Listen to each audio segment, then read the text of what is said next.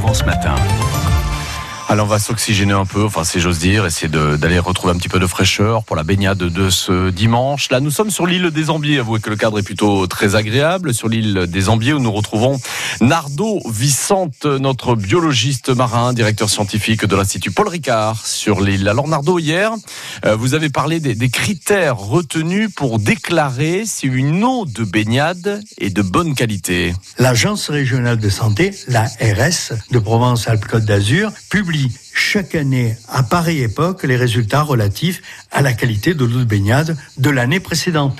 L'ARS PACA réalise ainsi, durant chaque saison estivale, de juin à septembre, le contrôle sanitaire des eaux de baignade de près de 500 sites, aussi bien en eau douce qu'en eau de mer. Il s'agit en tout de 402 sites de baignade en eau de mer et 85 sites de baignade naturelle en eau douce.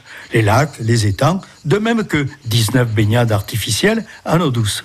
Globalement, l'eau de baignade est de très bonne qualité dans notre région. 98% des sites sont conformes. Seuls 8 sites de baignade présentent une qualité de l'eau insuffisante, qui est due principalement à des pluies importantes qui amènent des polluants par ruissellement et quelquefois aussi à des dysfonctionnements d'ouvrages de collecte et de traitement des eaux usées. Alors Nardo, justement, on va en profiter, tiens, euh, depuis l'île des Ambiers, à regarder de l'autre côté euh, Marseille, par exemple. Comment sont les eaux de baignade dans la baie marseillaise?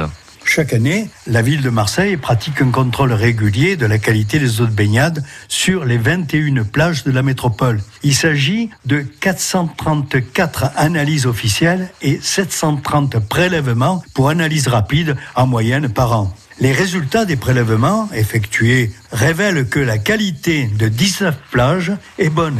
Deux seulement sont de qualité moyenne. Ces résultats sont basés sur l'analyse des germes fécaux, les sempiternelles Escherichia coli et les entérocoques. Pour les deux plages concernées, si le taux d'Escherichia est correct, moins de 100 par millilitre d'eau de mer, par contre, les entérocoques sont légèrement supérieurs à 100 par millilitre. Ces résultats, d'ailleurs, sont affichés en mairie, mairie principale et mairie de secteur, ainsi qu'au poste de surveillance des plages. Et ils peuvent être consultés sur Internet également www.baignade.santé.gouv.fr. Bonne baignade à tous en respectant quelques consignes élémentaires. Baignez-vous dans les secteurs surveillés en respectant les consignes locales de sécurité et après un bon repas, entrer progressivement dans l'eau, de même qu'après une exposition prolongée au soleil, pour éviter toute hydrocution.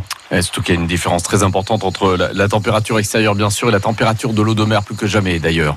Merci Nardo, Nardo Vicente. Euh, on peut vous retrouver, vous réécouter aussi sur FranceBleu.fr.